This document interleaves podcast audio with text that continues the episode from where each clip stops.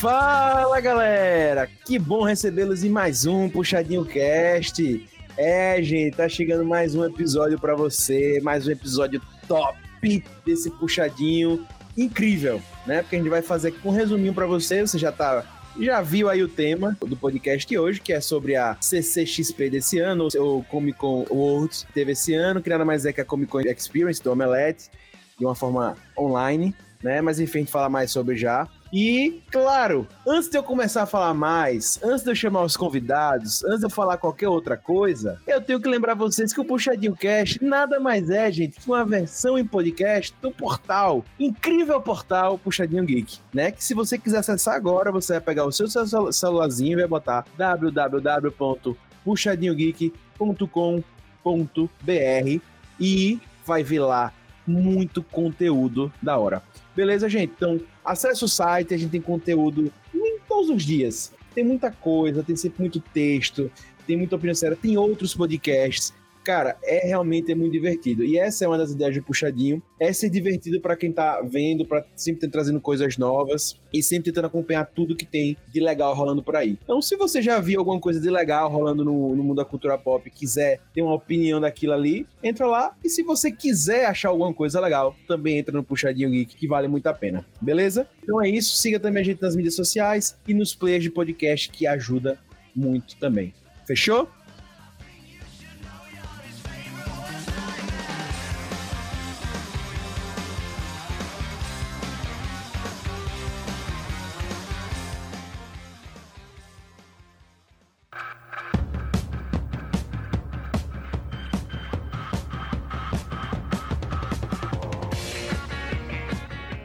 Em um ano atípico, gente, a maior Comic Con do mundo, certo? Não tô dizendo que é a melhor, a maior Comic Con do mundo, foi também foi online. A CXP 2020 teve entre os dias 3 e 6 de dezembro milhões de pessoas de 113 países que assistiram mais de 250 lives. Contando com convidados como Neil Gaiman, os irmãos Fábio Moon e Gabriel Bar, a XSP foi totalmente digital e teve até o tradicional Arts Alley, né? Quem já foi lá sabe o quanto aquilo é grande, né?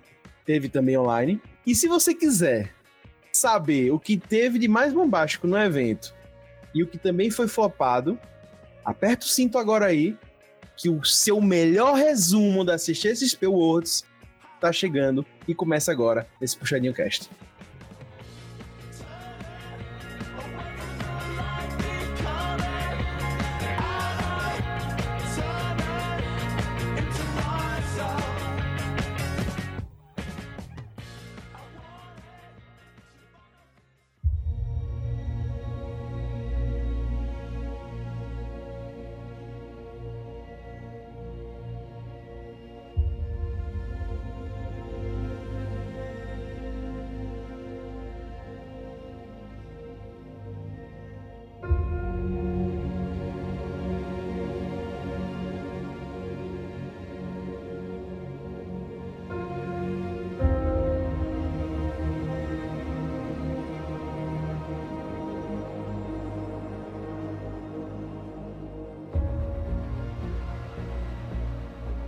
Claro, claro, nós temos convidados hoje para conversar sobre isso. E eu já quero chamar o que mais acompanhou, que viu até as roupas íntimas dos apresentadores, que fez o diagnóstico de tudo, o que passou a visão de raio haterizador sobre tudo, o hater mais hater do Brasil, o hater mais querido do Brasil, Lucas Hater. E aí, galera? A organização desse evento deu uma aula para San Diego Comic Con de como se fazer um evento online. Oi, oi! Quer dizer que agora, além de Netflix e Amazon, a gente quer o patrocínio do Omelete. É isso mesmo, amigos. Eu gosto assim. Temos também ele, que sempre está acompanhando tudo que tem de jogos no Puxadinho. Ele que está sempre antenado, querendo ver o que, que, tem de novidade no mundo dos games. Na CCXP Worlds também não foi diferente. PH Santos, porque todo podcast se preze tem o seu PH Santos. Seja bem-vindo. E aí, galera, Milagre Lucas não tá hateando algo, viu? Deve estar tá sendo pago. Mas também não posso negar, né? Cada evento que vem online, a gente tá tendo uma grande melhora comparado principalmente a San Diego Comic Con, que não dá nem para comentar. Verdade mesmo. E também temos ele, né? O cara que gosta das palestras, nosso querido Rob Palestrinha. Seja bem-vindo, Rob. Cara, infelizmente não foi épico. Pois é, pois é, né? Então, já vimos aí que temos opiniões interessantes aqui sobre. Já vamos começar Fabrindo aqui falando sobre o evento, que, como eu já disse anteriormente, foi a primeira CCXP Experience, né? A Comic Con Experience, que virou Comic Con Worlds, porque foi online e tal. Teve a história do. Depois vocês peguem a imagem aí na, na internet, beleza? Que vocês vão ver lá como foi o mapa. Eles fizeram um mapa muito legal, muito bem feito, e a ideia foi como se fosse realmente mundos e tal. Mas enfim, muito legal, né? Mas que, em resumo, é isso. Foi a CCXP, é o evento do Omelete, só que foi online. Beleza? Isso aí deu uma acessibilidade né, muito maior, como a gente falou. 113 países estavam conectados no evento por pessoas, a gente não sabe se por VPN ou realmente, né? Mas é isso. E aí vamos pegar já para falar do evento esse ponto aí que o hater comentou de organização e tal. Vamos falar de estrutura, gente. O que é que vocês acharam é, da estrutura do evento? Cara, eu acho que a experiência já começa com o site. Como você falou aí do mapa interativo 3D, isso aí já foi muito bom. Uma sacada muito boa esse mapa aí. E a estrutura física eu achei muito boa também. Cada auditório, cada auditório, né, vulgo palco, com um estúdiozinho específico, um estúdiozinho dedicado, foi muito bom. Né? Isso aqui é muito legal, né, cara? A gente muitas vezes paga a pau do, do, do que é de fora, tal, não sei o quê, mas a, a gente tinha comentado isso no nosso podcast do justamente da San Diego Comic Con, né? Que a gente falou que o da San Diego foi muito pobre, foi muito espaçado, né? Umas salas no YouTube meio que nada a ver.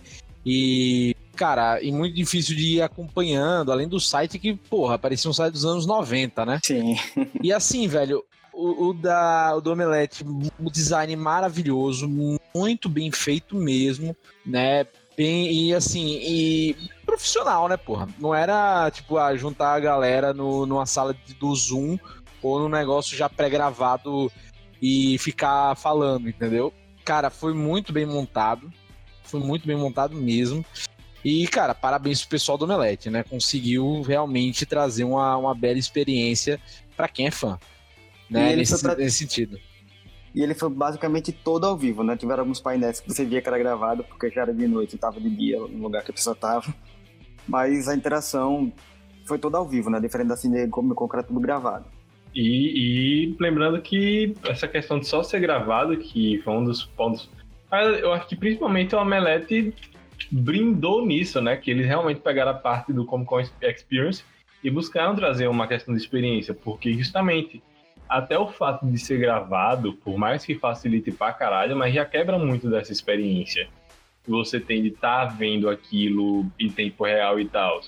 E foi algo que era que mais tinha para errar, não desvalorizando o Brasil, mas porque a gente sempre fala muito de experiência mesmo, que apesar dos pesares, mesmo sendo uma estrutura ótima, a gente não pode dizer que foi a mesma experiência de estar na Comic Con, mas ainda assim os caras pegaram a parte da experiência e realmente focaram nisso, sabe? E trouxeram realmente uma coisa que fez por merecer.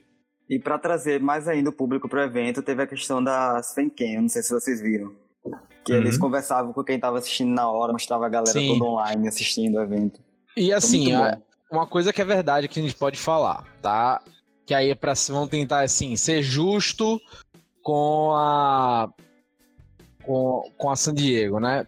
tentar ser justo, tá? Não tô dizendo. Que é, foi o que, cara? Foi o lance de justamente a.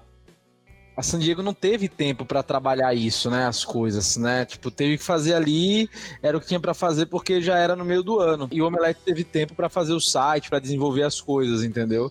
Então isso realmente foi é algo que, assim, o Omelete teve mais tempo. A gente tem que deixar isso claro também, é. né? Porque a San Diego, de quando estourou a pandemia para a data do evento, foram três meses, quatro meses.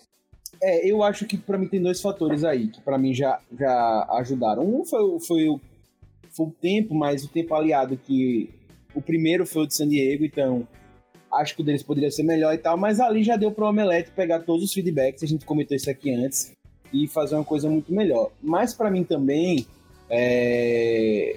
diferente da DC que rola uma grana muito maior e tal, e no caso da Comic Con Experience, tanto o Omelete tem que bancar, e no caso da Comic Con a organização tem que bancar ali, eu acho que fica mais difícil você ter dinheiro num evento desse.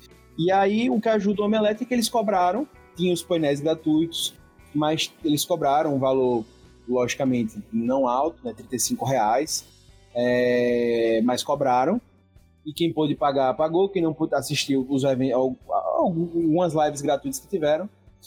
E eu acho que isso dá uma força, porque você consegue montar uma equipe e fazer coisas diferentes que talvez a Comic Con San Diego, que foi 100% gratuita, não conseguiu, por exemplo. Sabe? Eu acho que a parte financeira... É, assim... É, eu também, acho que, eu também acho que essa parte financeira pega, só que é aquela coisa, né? Os caras é, tiveram uma bela sacada de também deixar uma parte gratuita, entre aspas, né? A experiência, para quem é nordestino vai saber bem, a experiência de pipoca, né? Saca? De carnaval. Então, assim, eu achei legal isso, sabe? E você, você vai ter a experiência do Words ali, das coisas. Você não vai ter acesso a tudo, mas você vai ter um acesso, pelo menos, legal ali, de experiência, né? Não vai poder curtir da mesma maneira que o cara que pagou a Abadá, né? Mas você vai curtir da mesma maneira. E eu gostei, assim, da, da, da questão de, da evolução das coisas, né? Tipo, velho, você quer só pagar os painéis interessantes, 35 reais. Você quer pagar os painéis interessantes e ter pelo menos o crachá colecionável, você paga o frete do crachá que a gente vai enviar. Né? E vai evoluindo. De quem é mais fã, compra até o. o como é que é o nome? O, o moletom, né? É, vai, vai, vai comprar tudo, sabe?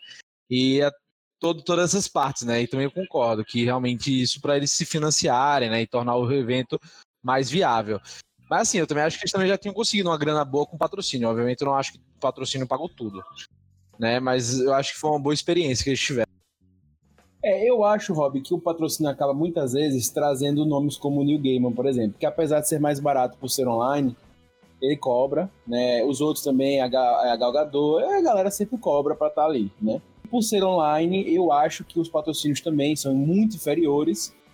Por isso que eu acho que essa entrada não acho que ela é a salvadora, mas acho que ela dá uma ajuda, por exemplo, criar esse cenário aí e tal que eles fizeram. Acho que ela foi importante, esse dinheiro. É, então. E outra coisa, assim, é, eu, eu acho que também tem, outra, tem, tem alguns aspectos, né? Do mesmo modo que é mais, como posso botar assim, é mais barato, né? Tipo, de. Ah, queira ou não, também é mais barato você fazer um site do que você alugar o São Paulo Expo. É, com certeza. Né? Também tem esse ponto. E além de energia, etc, etc, etc.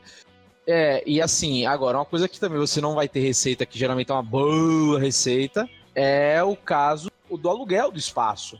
Né? É, ah, mas ali tiveram as parceiras que alugaram o espaço, né? Cara, obviamente o Omelete não vai cobrar o mesmo preço, né? É, bem longe. Essa lógica. E é coisa bem cara, assim, tipo, porra, uma Globo não paga menos de 3 milhões pra estar tá ali. E eu tô, acho, acho que eu tô chutando baixo, tá? Então é foda nesses critérios, assim, é, a, a, San Diego ela tem, tem esse, esse propósito né, de ser gratuito e todo mundo viver e tal. E eu acho que podia ter sido melhor, mas cumpriu seu papel. E a, a Comic Con Experience queria fazer gratuito, mas também tendo exclusivos e cobrar. E acho também que aí deu para evoluir, deu para fazer e tal. Eu sei que tem eventos de, de, de, da Sony, da, enfim, de vários outros aí, como até pegar o DC, da DC, que são melhores mas eles não vivem de evento, né? Eles fazem esse evento como plus. É diferente da CXP, que é, vive disso aí, e o, a San Diego, que a empresa vive é isso, né? Então, Agora, isso que você falou, uma coisa do online esse ano, foi que foi muito marcante, né? Ganhou muito mais poder os eventos próprios das empresas do que os eventos é, compartilhados. Por quê? Porque, queira ou não, o evento do, do nossa CXP, da San Diego Comic Con, você vai ter muita gente ali, você vai ter os olhos ali. Quando você deixa de ter o evento em si, a aglomeração de pessoas ali, né, interessadas naquilo. E outra, e outra coisa, potenciais consumidores ali, né?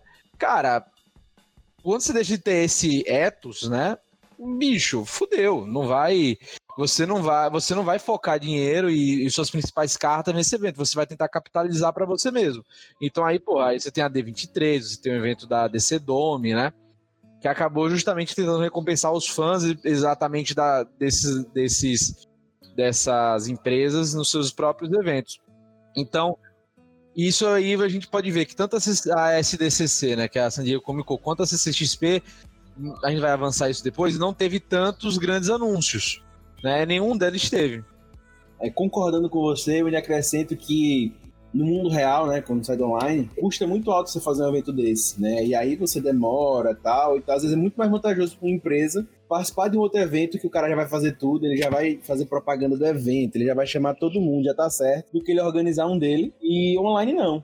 É, online é muito mais prático também, às vezes até puxar a atenção toda para ele, né? Porque querendo ou não, ele já tem as mídias sociais dele e tal. Quando ele avisa, todo mundo já sabe que ele vai estar tá ali. Então, enfim, foi um ano realmente assim muito especial. Agora, apesar disso, os números da, da, da Comic Con Worlds foi incrível, né? 113 países, como eles divulgaram, assistiram as lives, né? E milhões de pessoas assistiram. Então, uma, teve uma capilaridade muito grande no evento. Né? E acho que até maior que o que a da San Diego, cara. Um porque a empresa que que faz uma empresa que tem muito engajamento online, né? Que é o próprio Omelete. E acho que só de partida já é uma coisa. Outra, eles trabalharam num bom aspecto de experiência, né?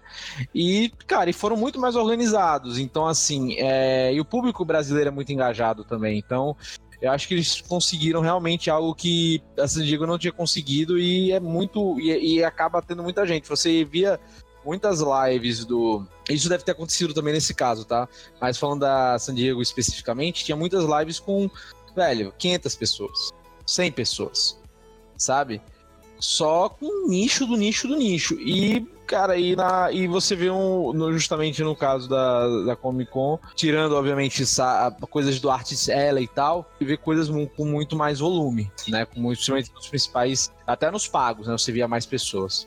É, e eu queria também aproveitar e destacar uma coisa. Como, como o Rob estava falando aí, né? Um grande diferencial que eles já fizeram, que foi divulgar as coisas antes. vou concordar com quem falar que foi um comentário nosso, inclusive, né? Ah, tem pouca coisa, né? Vou concordar, mas o pouca coisa foi o que teve no evento, né? Mas eles anunciaram essa pouca coisa antes. Entendeu? Eles, porque a, a, San Diego até teve também pouca coisa, mas nem foi anunciar direito. A gente ficou muito confuso para entender o que, é que ia ter. É, ficou tudo muito largado. E o Omelete em setembro. o Omelete em setembro já tinha feito alguns anúncios e foi trazendo anúncios ao longo desse tempo. Né? Foi passando. Como eu disse, a gente já falava, ah, velho, tá falando pouca coisa, eles não estão falando muito, mas foi isso que o evento entregou, né? Então a comunicação já foi muito melhor. Isso já foi um, realmente diferencial do Omelete porque as pessoas foram para o evento é, querendo mais até, mas sabendo que até aquilo. Né? E também para a gente agora falando um pouco quanto imprensa, né, que o Puxadinho é, vai nessa vibe, às vezes é até difícil para a gente cobrir, ver alguma coisa e tal, porque como foi lá na, na San Diego no evento online, que a gente fica sem saber, né, o que, é que vai rolar, não fica todo aquele mistério, tem que acompanhar 100% tudo ali para ter noção do que está rolando e pelo menos na, na do, do Omelete foi, foi melhor. Outra coisa também foi que eles deixaram a programação toda separada por auditórios, né, entre aspas. Isso foi ótimo, e, fantástico. E a San Diego Comic Con deixou espalhado em vídeos no YouTube. Você tinha que sair catando o que você queria ver. E para que foi aquela pouca coisa que dá para você consumir, né? Diferente da San Diego e da DC, que também pecou, que você tinha um site cheio de conteúdo em que você pô, passava o evento todos os dias do evento e tinha coisa que você nem chegou a olhar, porque eu era desinteressante e você nem sabia que existia. Foi aquele pouca coisa que deu muito mais um ar de organizado. É, com certeza. Também já falando com uma coisa que o Rob falou, é, eles tiveram a categoria mais alta, então para quem tinha mais grana também podia pagar mais e ter acesso a mais coisas também. Mas para mim, uma das coisas que eu queria mais dar parabéns foi o Arts que eles mantiveram. Eu não imaginava que teria, logo quando anunciaram a, a CCXP Online, porque, cara, como é que você vai fazer uma zero online, sabe? Porque quem já foi lá no na CCXP lá em São Paulo, sabe como é? É uma muvuca grande aquilo ali, é uma doideira, é um setor diferente. Dizem sempre que é um dos diferenciais em relação a San Diego, que a San Diego é muito menor a parte dos artistas, e a daqui é uma coisa característica, ser gigante, ter muita gente, muito artista e tal, enfim é muito marcante. E eles trazerem isso para online, eu achei que foi muito válido, sabe? Eu achei que realmente foi um, um ponto muito acertado dessa estrutura e que mantém, apesar de ser um evento novo, mas mantém as tradições da CCXP, né? Que é ter Arzei grande, sei que esse ano teve algumas limitações e tudo, mas mantiveram. Então eu acho que foi um, um ponto acertado também evento. Bem, gente, não vamos entrar aqui, a gente vai deixar isso um pouquinho mais para frente mas já para dar água na boca, quem foi que trouxe anúncios bons? A gente vai falar mais sobre os anúncios daqui a pouco, mas pelo menos para a gente saber, já pincelar aqui, quem foi que trouxe anúncios bons para essa CCXP? Rapaz, eu não vou falar que foi bom, tá? Mas eu acho que na parte de quadrinhos a gente teve anúncios muito interessantes. A Marvel trouxe coisa muito legal, principalmente do que serão lançados no Brasil e coisas lá de fora, né? E a DC fez, na verdade, foram os meninos, né? O, o Fábio Munho e o Gabriel Bach que fizeram na live deles, mas queiram não, é, não deixa de ser, serem artistas da DC. Né, as edições comemorativas que terão de Day Tripper. Então, é algo que eu acho bacana de, de ser ressaltado, né? Tipo, os quadrinhos sempre tiveram presença e agora tiveram mais destaque, né? Porque foram foram foi o setor acho que teve mais anúncios. Cinema em geral, cara, estúdios foram mais do mesmo, assim, foi mais reforçar alguma propaganda do de algo que vai ser lançado no futuro e tal, nada muito substancial. E eu concordo com o Rob, não teve lá grandes anúncios, como também foi na San Diego, e na maioria desses eventos online, é, PH que acompanhou tantos jogos e eu participei de vários, alguns com eles, enfim, de vários eventos aí que a gente viu esse ano. É, teve muito evento, mas nenhum assim tão bombástico mesmo. E, o, e a Comic Con Experience se manteve, né, a Comic Con se manteve nessa, nessa linha. Mas eu acho que quadrinhos tiveram muita relevância nessa Comic Con. E, e acho que a Warner talvez ensaiou a, a que mais trouxe coisa ali, mas acho que quadrinho foi o que teve mais destaque. A gente teve alguns anúncios de quadrinhos interessantes. Mas tem um trecho que eu peguei do site do UOL falando sobre, sobre o evento que para mim resume muito né, o, o, o que senti falta, né? Que para uma Comic Con, uma CCXP ser épica, como o Omelete sempre colocou, precisam de duas coisas. Isso tem lá no site do UOL, né? Anúncios surpreendentes, né? Que causam fuzuê no mundo todo, né? E ter um evento que tem um, reúne ali muitos fãs. Então, para você ter uma, uma CXP épica, você precisa dessas duas coisas, né? Ter muita gente e ter anúncios surpreendentes. E isso, é, eu acho que o evento online acabou ficando devendo e pegando o que a gente tá falando agora, que foi anúncios surpreendentes. Acho que o evento não teve lá esse grande anúncio, né? Não foi nada assim, ó oh, meu Deus, né? Não tivemos. É, o que eu ia falar, né? Que eles acertaram muito em estrutura, mas o conteúdo foi basicamente San Diego Comic Con de novo, em relação ao conteúdo. Teve nada, nenhuma novidade, nada que a gente já não soubesse que ia sair. Eu acho que o anúncio mais impactante da, da semana passada foi o da, da HBO Max, né? É, que a HBO Max, todos os filmes que são da HBO Max, Grupo Warner e tal, vão sair comitantemente no cinema e no streaming deles, né? E esse anúncio não foi na Comic Con. Né? E... Pois é, é um, é um belo ponto. Poderia. É porque, cara, é porque também a gente tem que olhar mercado, né? Não, é, claro. Mas é o mercado que... que eles estão olhando ali é Estados Unidos, não é Brasil ou América Latina, né? Tem esse detalhe. Não, mas que eu digo assim, que o anúncio da semana passada, o que mexeu assim no, no, mundo da cultura pop, geek e tal, foi esse. E esse não estava na Comic Con, entendeu? Então o assunto da semana passada foi algo que não estava na, na Comic Con entende? Então acho que faltou. Não tô dizendo que esse anúncio deveria ter sido na Comic Con, mas deveria ter algo nesse sentido, algo grande assim, né? Que impacta muito é... na Comic Con. Acho que teria sido. Tchan, sabe? Faltou. Ficou pra mim muito, muito é, calminho. Gente, a gente já falou esse ano aqui sobre o a Comic Con de San Diego e tal, falamos também de outros eventos online. Mas a gente está encerrando o ano, né, de 2020, e foi muito surpreendente para a gente viver essas experiências agora online.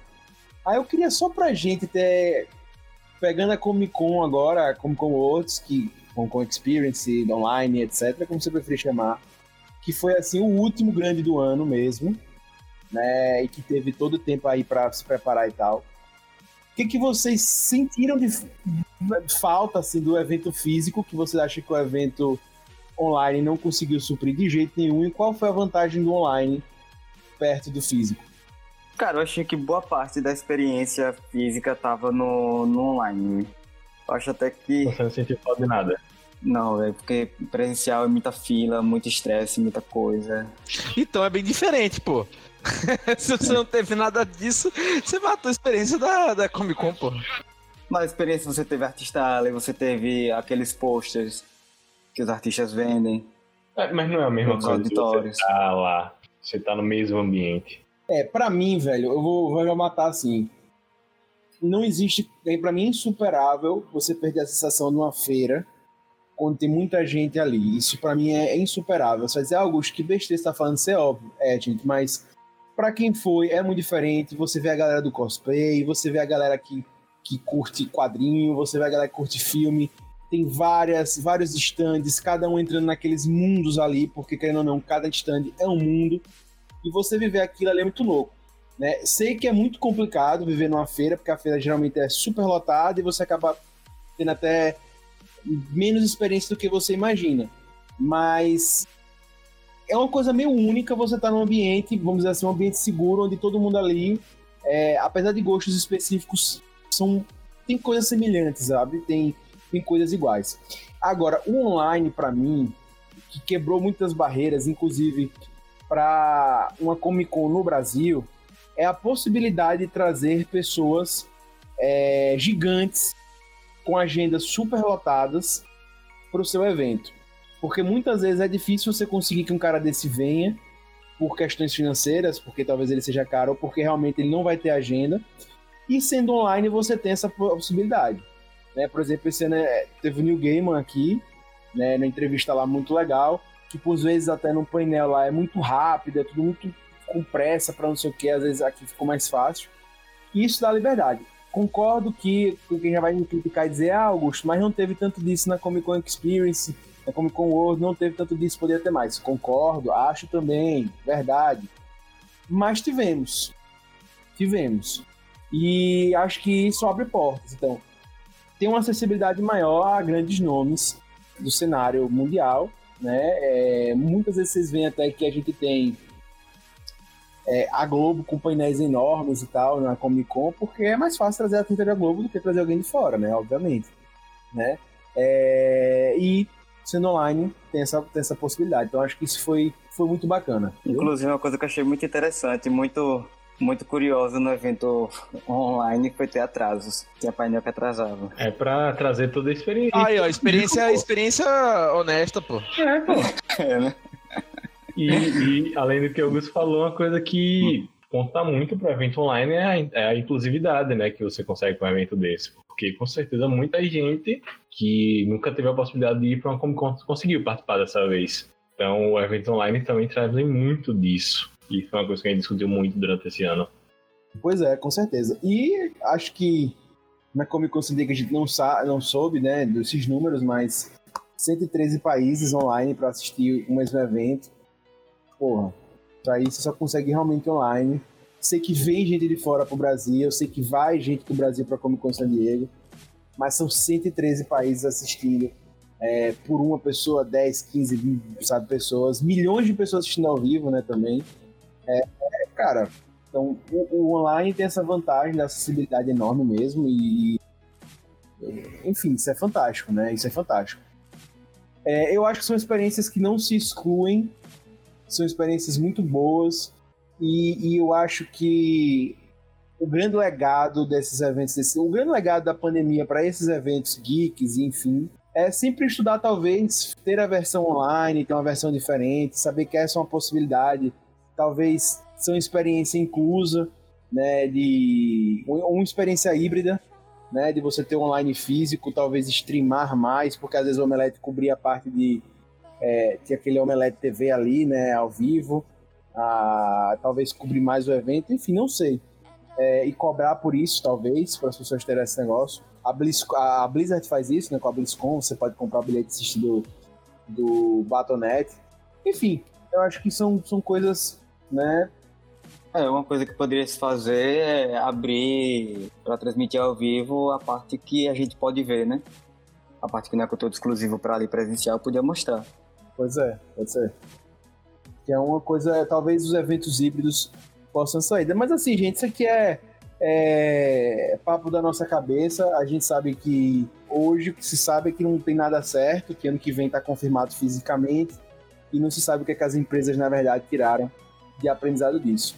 Estou dizendo aqui da cabeça do Augusto, o que, é que Augusto pensaria que sim, talvez seja uma experiência válida, como ele disse, a Blizzard já faz, e, e é isso, né? É... E aí, eu acho que também um dos grandes legados para esse ano é essa possibilidade de ser online né? Que talvez antes as pessoas achavam que era difícil por, por tudo aquilo que a gente já falou, da, daquela convenção, aquela muvuca junta, né? Que todo mundo acreditava que esse era o único modelo que daria certo, que o online talvez não pegasse. Esse ano a gente viu que dá, né? É... E aí eu queria aproveitar esse feeling. Vocês acham, gente, que esse modelo online talvez seja uma saída boa para eventos menores? Porque com esse cenário pandêmico que a gente não sabe é, onde tudo vai se resolver um dia, e que talvez as coisas demorem.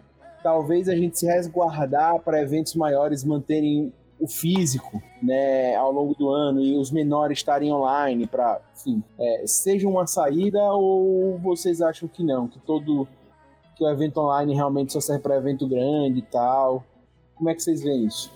Eu acho que eventos menores, cara, como é, por exemplo, DC Fandom, sabe? Tipo, muito mais nichado cara, a tendência vai ser migrar muito pro online, né? Até porque eles conseguem criar muito buzz e tal é, para coisa muito nichada, né? Tipo, ah, não precisa ser. No DC Fandom vai ser só coisa boa, cara, eles podem fazer um negócio só de série da DC, por exemplo, né?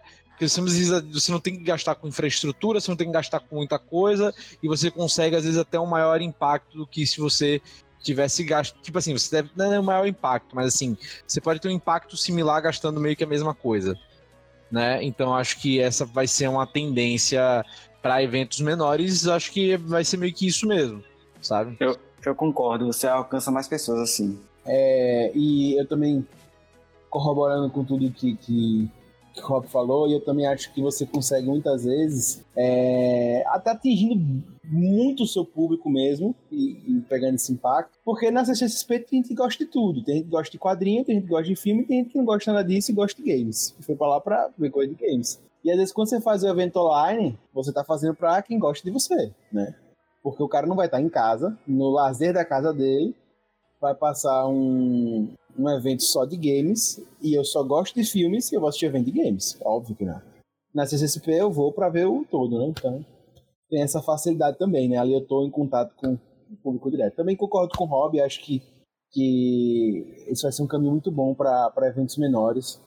É, beleza, gente. Falamos um pouco aqui do evento para vocês. É, o evento ainda tá online. Para quem comprou, né, pode assistir ainda as reprises e Berebarará. Fiquem à vontade, então entra lá no site. Você bota aí Comic Con Experience, Comic Con Worlds no, no Google, vai aparecer lá para vocês. Você pode assistir, acho que até dia 15 de dezembro de 2020. Até, até dia 13. Até dia 13. Até dia 13 de dezembro de 2020 você tem acesso a assistir. Depois não estará mais disponível. Aí você pode assistir o conteúdo todo lá e viver um pouco dessa experiência que a gente falou aqui para vocês. Beleza? E agora a gente vai entrar mais é, nos poucos anúncios interessantes que nós tivemos assim é, no evento. A gente não teve lá grandes anúncios. No ano pandêmico também, falamos a verdade, é, onde muita coisa foi requentada. É, se eu pudesse fazer um resumo do, do, de lançamentos ao longo do ano, o que, é que a gente poderia falar aqui, né? É, vamos lá. Lucas Reiter em ação. Aí saiu o trailer no passado. Esse ano saiu uma cena especial. Esse ano saiu o trailer do filme Lucas Reiter em ação. Aí agora no final do ano saiu a data do lançamento do ano que vem. Foi muito disso. Não, saiu, não, e saiu a data do lançamento em streaming, né? Do, do, é. do, filme Lucas Reiter Internacional. É. Então é isso, foi isso o ano todo. A gente ficou, né, literalmente requentando a informação o máximo que pôde ao longo do ano, né? Então, dentro desse requentamento aí, de muito mais do mesmo, né, é... a gente teve alguns, algumas coisas interessantes. E aí já começo falando do painel que tivemos na, na, na Comic Con agora World sobre que foi o painel da, da Marvel Panini falando sobre quadrinhos, né? A gente já tinha comentado até, não lembro se no BB de News, enfim, não lembro, que um dos grandes pontos que a Omelete já estava anunciando seria quadrinhos, né?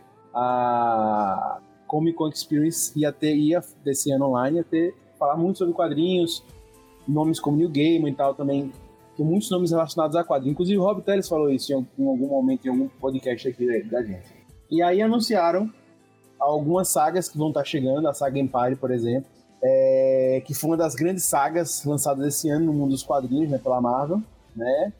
É, enfim, vou estar entrando muito detalhes aqui, até porque eu ainda nem li essa saga, né, que fala sobre a guerra Chris Crew, né, mas fez muito sucesso esse ano no mercado que está chegando para o Brasil também.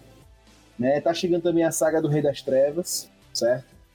Tá chegando também X of Swords, uma, uma saga do X-Men, Tá chegando, tá chegando o Marvel Vintage. O Vintage é um, é um selo que eles vão fazer, tipo, não só esse, vai ter outro também do Justiceiro.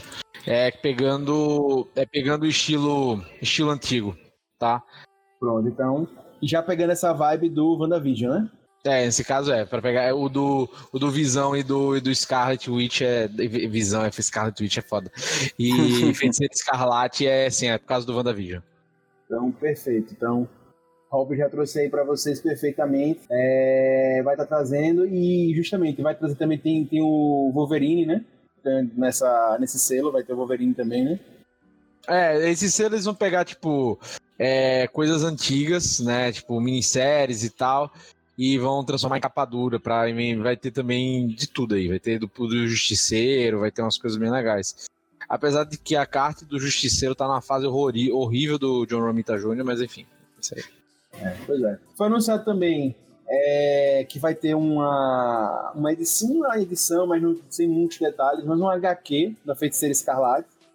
É, sem muito detalhes mesmo, você não sabe o que, que vai ser, se vai ser uma repaginada de histórias antigas, se vai ser conteúdo novo, mas vai chegar um quadrinho da Feiticeira Escarlate também. Né? É, vai sair. Vai sair também Os Eternos, de Jack Kirby, vai sair uma edição com todas as com todos os volumes em só. É muita coisa né, da Marvel, como a gente tá falando aqui, muita coisa mesmo. Né, vai ter. E ainda vão ter outras coisas também. Né? Vai ter algumas. Vai, vai ter reimpressão, re, reimpressão de X-Men do Grant Morrison, coisas mais. Então, podem ver, vai ter muita coisa de, de, de HQ, falando de Marvel especificamente, com a Panini aí, tá vindo muita coisa boa. Sei que eu falei um bocado de coisa agora e talvez tenha gente que tenha ficado aí, ah, oh, o que tá falando do trem. É só um resumo aqui, gente, a gente não vai entrar uhum. é, em cada um desses quadrinhos aqui e tal, até porque tem muita coisa nova para 2020, mas esses foram anúncios impactantes, certo? Sei que para quem não curte quadrinho, tipo, fica meio, oh, tá, mas para quem curte quadrinho é legal que estão chegando quadrinhos, fizeram sucesso em 2020 é, vão estar tá chegando em 2021 no Brasil, certo? Para quem não está acostumado, isso é normal ter esse delay. Geralmente sai nos Estados Unidos. Nem tudo que sai em quadrinhos nos Estados Unidos chega ao Brasil também, porque muitas vezes eles esperam fazer sucesso lá, ver o que vai fazer sucesso para trazer para cá.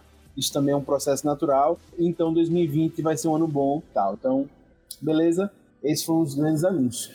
E aí também tivemos o painel, vamos dizer assim, o painel mais sucesso, que foi o da Warner, Warner Media, né, que foi o que trouxe requintando muita informação, mas falando mais do mesmo, que falou sobre lançamentos que vão vir por aí. Muitos deles a gente já falou aqui, né? Já falamos, já falamos e refalamos, né? Demais. É... Coisas que vão vir aí. Mas queria falar com vocês sobre alguns. É, falar com vocês sobre alguns, né? Um deles é Tom Jerry, né? Filme que vai chegar para para 2021 agora. E queria saber o que, é que você espera desse filme aí. O famoso espero, na... espero nada, sabe? Tipo, eu descobri, vendo a pauta tal, que ia ter esse filme. Porque, velho, sério. Eu, eu, pior que eu já tava de olho nesse filme, eu não vou negar. Eu já tinha visto que ele ia sair e tal. Só que, cara, depois da minha experiência traumática com alguns dos filmes de animação que estão sendo relançados, eu tô nessa também de tipo, tô com a hype bem baixo. Fosse antigamente e tal, eu gostava muito do desenho, mas hoje em dia. Eu nem tava lembrado que ia sair esse filme, lembrei assistindo o painel. E, e velho, é, Space é, Jam. Não, e com a tecnologia, velho, tipo, estilo de filme, velho, que eu não sei se rola que hoje, cabe né? hoje, sim. É, esse mix de, de tal. Eu acho legal, acho bonitinho, mas... Eu também acho que já foi, Talvez sim. fosse um filme passível de ser testado depois do Space Jam, né? Porque é, uma, é, um, é um filme que traz consigo toda a nostalgia e que talvez reviva essa questão de live action com animações, mas antes é uma coisa assim, meio. Ele tá querendo aproveitar um pouco do feeling do pica-pau também, que meio que trouxe uma coisa parecida. Nossa, não, É mas porra, peraí, mais- aquele, aquele Não, então. filme do pica-pau é um crime, velho. Então, é um justamente, a gente tem o potencial disso ocorrer de novo. crime. Não, e esse aqui tá com muita cara de crime também, cara. Tá com muita cara de crime. É, o Space Jam mesmo vai levar mais os velhos do que a geração nova. Ah, com certeza. O importante dizer que a- uma das ideias é tocar né, nesse público antigo com o jovem, né? Levar para a garotada um filme né, de guri mesmo, mas ao mesmo tempo com um toque de nostalgia para os pais, né? Então, querendo pegar essa geração que teve Tom Jerry lá atrás, né? Como um, é um elemento importante da sua infância e trazendo hoje para conectar com os filhos, né? Então, essas são as ideias do filme. É, e vamos ver qual vai ser. O elenco tá bom, né? Tem a Chloe Grace Moretz, né, no filme. Tem o cara do Se Beber no Caso e o... é, eu esqueci como é o nome dele, cara. Mas enfim, tem o cara do Se Beber no Caso. É... E o Michael Penha também. o Michael Penha. Tem, tem, um- tem um elenco massa, tem um elenco massa esse filme do Tom Jerry. Tá sendo uma aposta interessante. Então, lembre que todos os filmes que a gente vai falar aqui desse painel vão estar sendo lançados comitantemente na HBO Max e no cinema. Beleza? Já falaram também Space Jam, vai estar chegando aí, né, a sequência, né, que também já falou aqui, do primeiro Space Jam, né, o jogo do século, esse é o novo legado, né, e que vai ser estrelado por LeBron James, né, o primeiro foi por Michael Jordan, e esse vai ser por LeBron James. Aí eu acho mais interessante que é por conta do LeBron, né, pela figura que o LeBron é pra essa geração, tal qual o Jordan foi, né, na geração anterior. Eu acho muito legal isso, porque aí sim traz um ar de nostalgia, né? Sabe, tipo, tanto pro velho que vai ver e algo novo pro, pra gurizada que vai ver agora, entendeu? Porque o LeBron vai ser o Michael Jordan, gera, tipo, o ídolo dessa geração. E, cara, espero só que o LeBron atue melhor que o Jordan, né? Porque, pelo amor de Deus. É, eu adorava Space Jam, velho. Eu nunca eu É não revi ele adulto, mas eu adoro, velho. Eu adorava aquele filme, eu vi várias vezes, eu amava aquele filme. É, e vão ter um, outros estrelas da NBA, como Anthony Davis e etc. Parças do, do LeBron, vai ser legal pra caramba. É, espero. Também foi anunciado o Mundo de Greg, né, o filme, que é um, um desenho aí do Cartoon Network, pra quem não tá ligado, também foi falado. Como eu disse, que muita coisa já tinha sido falada, a gente já sabia que ia rolar. E, enfim, mas muito desse painel também foi falando também da parte de diversidade, as crianças verem sobre diversidade, o Mundo de Greg fala sobre isso. Eu confesso que eu não assisti o Mundo de Greg ainda, mas foi falado muito sobre isso, né? Irmão do Jorel, certo? Quarta temporada, já foi confirmado 26 episódios, né? Tá confirmado. Rick Mori, também confirmadíssimo, né? Eu, confirmadíssimo o quê? Teve, teve também no painel sobre. Foi muito mais voltado sobre perguntas e respostas, não teve nada de lançamento nesse caso, foi mais um wow, né? Assim, falando sobre curiosidade, tá? Nada demais. Rolou também. Batman, 41 animação da DC, né? Vai estar estreando agora em janeiro, HBO Max e também é, nos cinemas que rolaram, né? O que é o Batman, Alma do Dragão, né? E é isso. Também foi anunciado também Hermanoteu, uma adaptação. Esse vai ser bom. Esse vai Ah, ser esse aí eu gostei também. Esse aí eu Esse gostei. de Esse foi anúncio bom. É, vai ser também, tá anunciado. Esse vai ser. Esse, esse, esse é. É pra agradar também os tio, né, velho? Tio a gente, velho. A gente já tá ficando tio. De que quem não, é, quem não é da nossa geração não sabe que Katsu é Hermanoteu. Tipo, até a nossa geração sabe.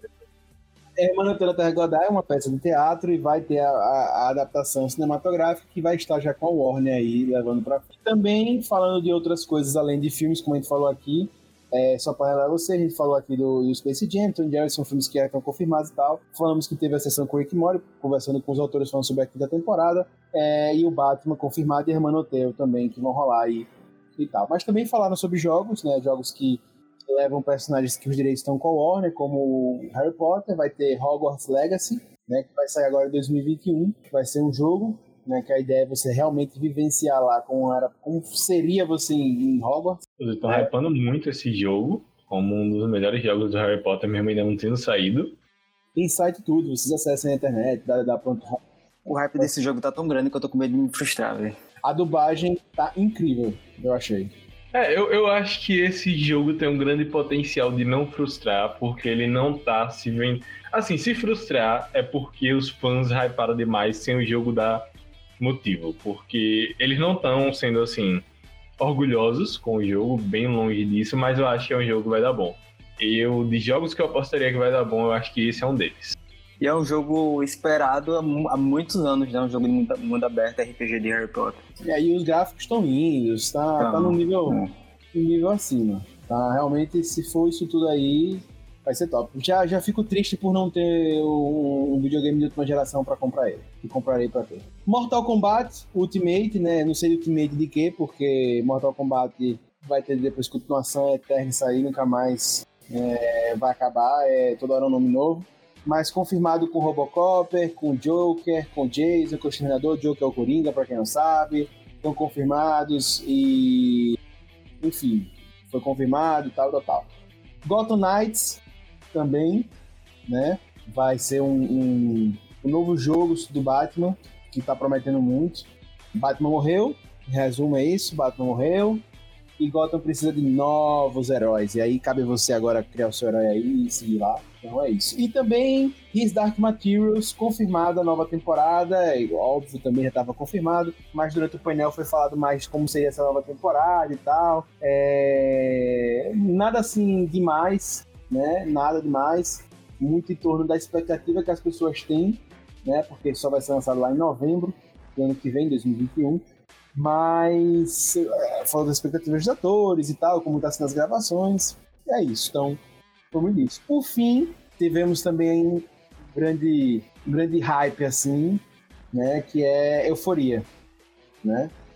Uma nova série que saiu esse ano, que vai também chegar a segunda temporada, que conta com Zendaya, né? E aí também ela fala sobre a série e tal, ganhou M essa série tudo, então tava hypada e obviamente a Warner não ia deixar passar, trouxe e tal, mas também nada demais, né? Em resumo, falando sobre paralisação da série por causa da, da pandemia, que as gravações estão paradas e tal, nada demais, né? Mas que no fim, no fim das contas vai rolar e tá todo mundo muito feliz, alegre, livre e solto e querendo que comece logo para fechar da melhor forma possível.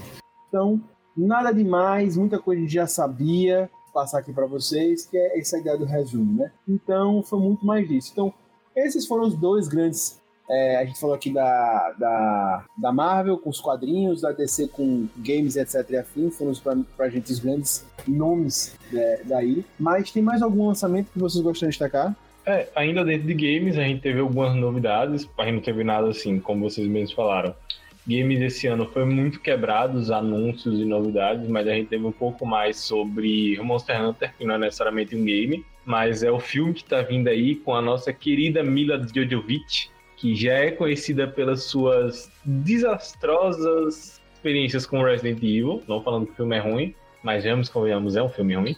E na verdade é um filme de nicho, né? Tem gente que gosta, tem gente que não, e faz a gente duvidar sobre esse Monster Hunter. Então vamos ver no que vai dar. Tivemos também sobre um pouco um painel falando um pouco sobre o aspecto de criação de Demon Souls, que foi o soft reboot do jogo do PS3, com os desenvolvedores falando um pouco mais sobre como foi a criação do jogo.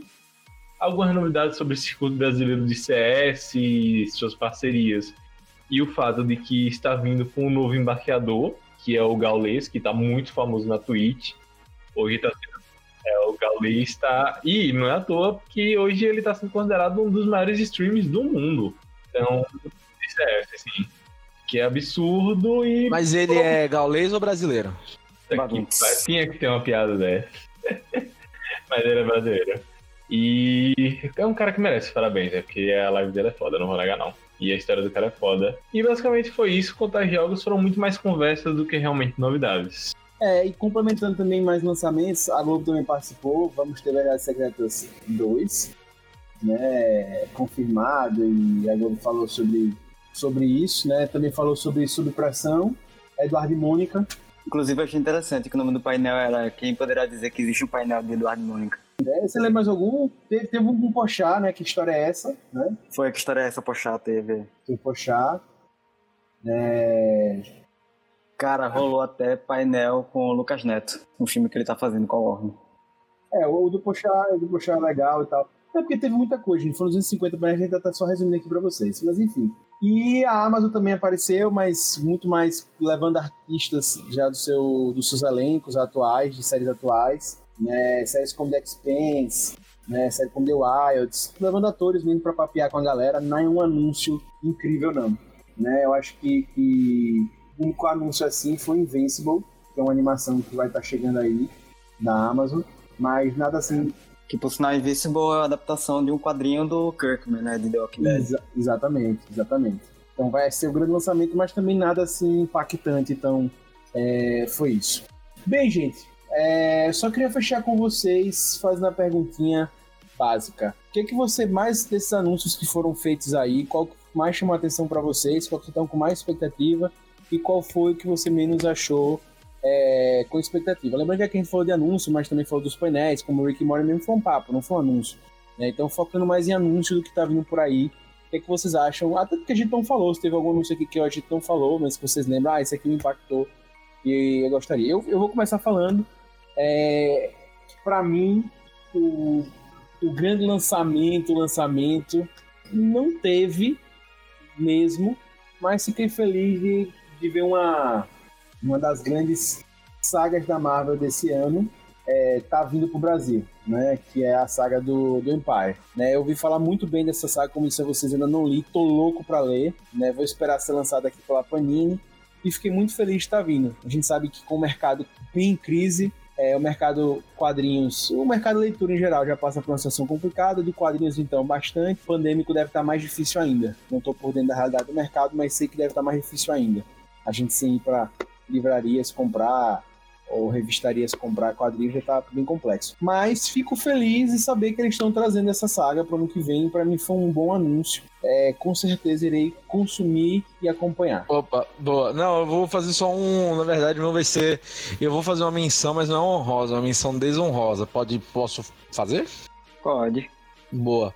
Minha menção desonrosa, cara, vai para vai para justamente a galera da Legendary e tal, que anunciou é, Godzilla versus, versus Kong, né? Porra, você vai esperar, tipo, velho, o filme já já vai lançar, já falaram que vai ser em, em, vai cair lá na HBO Max, vai cair no caralho e tal, não sei o que. Porra, os caras podiam ter um pouco mais de cuidado e mostrar algo bom, né? Algo, tipo, útil do, do, do negócio. É, os caras me, me vieram com uma, parece piada. Com, uma, com um trecho de dois segundos, pô. Que é só mostrando o Godzilla gritando e o Kong gritando. É. Realmente. Porra, e, e umas imagens de trailer, de, quer dizer, de pôster que, velho, sinceramente parece uma montagem de coisas de, dos filmes separados. Então, assim, velho. Véi, porra, se você vai fazer um negócio desse, cara, tipo, ah, Roberto, você tá reclamando que você gosta do King Kong do negócio. É, exato, exatamente por isso que eu tô reclamando. É, isso é triste mesmo, não dá pra negar, não. É é foda, sabe? Tipo, porque você gera uma expectativa muito grande com o seu público, né? E acaba gerando essas, essas frustrações. Então fica só esse, esse puxão de orelha, principalmente para isso, porque esse me tocou diretamente, tá? Só isso, assim, tipo, de mais negativo. E resto, realmente, vai, como vocês falaram, tipo, não mudou muito muito disso que a gente tá conversando aqui até agora, né? Ah, não tem nada assim marcante, porque não teve assim também nada absurdamente novo for falar de hype, principalmente Gotham Knights e Hogwarts Legacy, que são jogos que eu mais estou esperando dessa leva que a gente falou. É, e que já tenha saído muita é, eu tô com vocês, não teve nenhum nada que me chamou muita atenção não nessa Comic Con. Nada que a gente já não soubesse que ia sair, etc. É, como eu disse, para mim foi só a parte de quadrinhos, que eu acho que quadrinho ainda é uma coisa que Comic Con é um dos maiores veículos de informação e para quadrinho ainda e tal, que a gente acaba sabendo menos. Agora, eu também queria dar como destaque negativo para mim foi a Amazon, não porque ela tenha feito nada de errado, mas porque ela sempre cria uma expectativa muito grande em cima de mim, né? Eu sempre fico grande. Ah, tem Amazon, eu já fico, poxa, velho, vai, vai vir coisa boa com a cena Comic Con San Diego. E acho que a Amazon poderia ter feito mais nessa Comic Con Experience.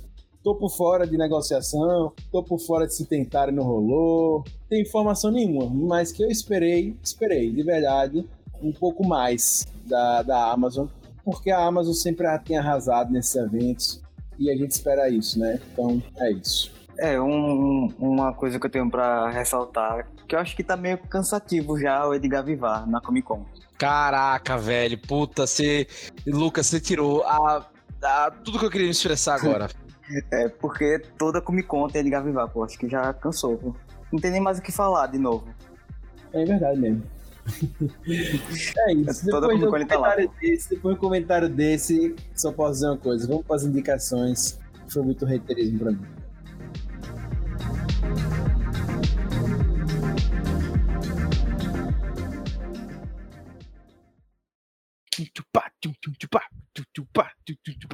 Recomendações. Gente, é isso, né? A gente falou um pouco aí sobre a Comic Con pra vocês, mas a gente precisa chegar no momento mais esperado do podcast, que são as indicações semanais, né? A gente precisa chegar nisso aqui, porque senão vocês ficam tristes, né? E eu queria é, passar para PH Santos, porque todo podcast se preza tem o seu PH Santos. PH, qual a sua indicação essa semana? E aí, galera, a minha indicação, apesar de ser um jogo já bem antigo, literalmente antigo mesmo, dos primórdios do PS4, é um jogo que eu voltei a jogar e, tipo, é um jogo incrível, mesmo na época que eu tô jogando, que é Bloodborne, principalmente a versão completa com a DLC de The Hunters. Um jogo basicamente hack and slash Souls-like, pra quem me conhece sabe que eu curto muito a saga Souls, com um ar um pouco mais vitruviano, vírgula, baseado nos mitos de Cthulhu e a pelo craft. Então, se você quer um jogo no estilo Souls-like, com uma pegada bem diferenciada, pode ir apostar nesse daí, que é um jogo incrível. Muito bom, muito bom, muito bom. Vocês viram como o PH Santos tá chique, né? Tá bem chique. É... Só linguajar topzera, eu gosto assim. Querido Robin Palestrinha, qual é a sua indicação essa semana?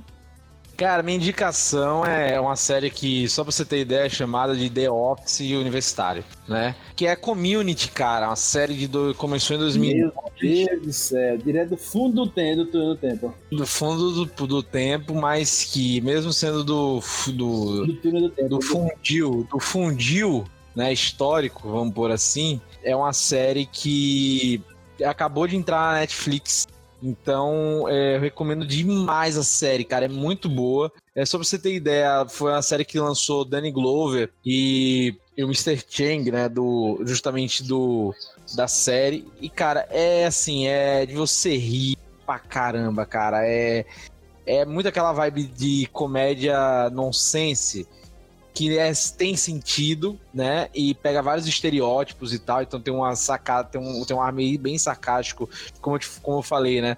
Lembra The Office. E, e além, de, além desse ponto, né, eles têm uma questão de ser ref, de referenciar direto filmes. Então, assim, você vai ter sketches que são que lembram filmes, você vai ter toda hora referência a algum filme. Então, cara, se você se você é fã de cinema e, e também de séries de comédia mais ácida, cara, assista, vai ser perfeito para você. Muito bom, muito bom, muito bom. E o nosso hater mais hater do Brasil, Lucas Hater. E aí, Lucas?